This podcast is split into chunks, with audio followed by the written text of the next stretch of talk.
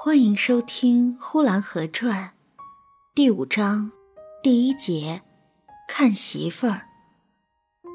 祖父一放下饭碗，连点一袋烟我也不让他点，拉着他就往西南墙角边走，一边走一边心里后悔，眼看着一些看热闹的人都回来了，为什么一定要等祖父呢？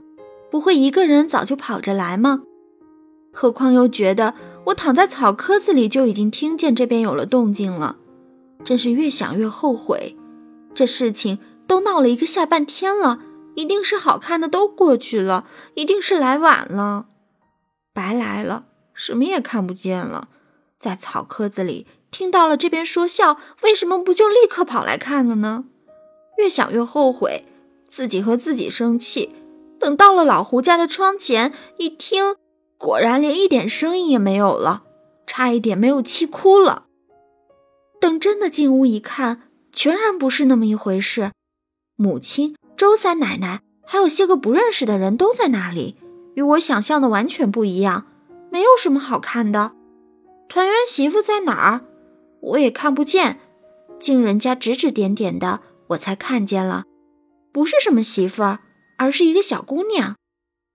我一看就没有兴趣了，拉着爷爷就向外边走，说：“爷爷回家吧。”等第二天早晨他出来倒洗脸水的时候，我看见他了。他的头发又黑又长，梳着很大的辫子。普通姑娘们的辫子都是到腰间那么长，而他的辫子竟快到膝间了。他脸长得黑乎乎的，笑呵呵的。院子里的人看过老胡家的团圆媳妇儿之后，没有什么不满意的地方，不过都说太大方了，不像个团圆媳妇儿了。周三奶奶说：“这人一点儿也不知道羞。”隔院的杨老太太说：“那才不怕羞呢，头一天来到婆家，吃饭就吃了三碗。”周三奶奶又说：“哟哟，我可没见过。”别说还是一个团圆媳妇儿，就说一进门就信了人家的姓，也得头两天看看人家的脸色。哟，这么大的姑娘，她今年十几岁了？听说十四岁嘛。十四岁会长得那么高，一定是蛮岁数。可别说呀，也有早长的。可是他们家可怎么睡呢？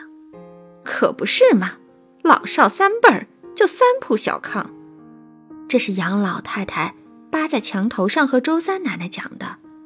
至于我家里，母亲也说那团圆媳妇儿不像个团圆媳妇儿。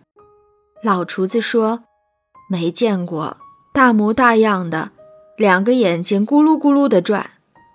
有二伯说，这年头是啥年头呢？团圆媳妇儿也不像个团圆媳妇儿了。只是祖父什么也不说。我问祖父：“那团圆媳妇好不好？”祖父说：“怪好的。”于是我也觉得怪好的。他天天牵马到井边上去饮水，我看见他好几回，中间没有什么人介绍。他看看我就笑了，我看看他也笑了。我问他十几岁，他说：“十二岁。”我说不对，你十四岁的，人家都说你十四岁。他说，他们看我长得高，说十二岁怕人家笑话，让我说十四岁的。我不知道为什么长得高还让人家笑话。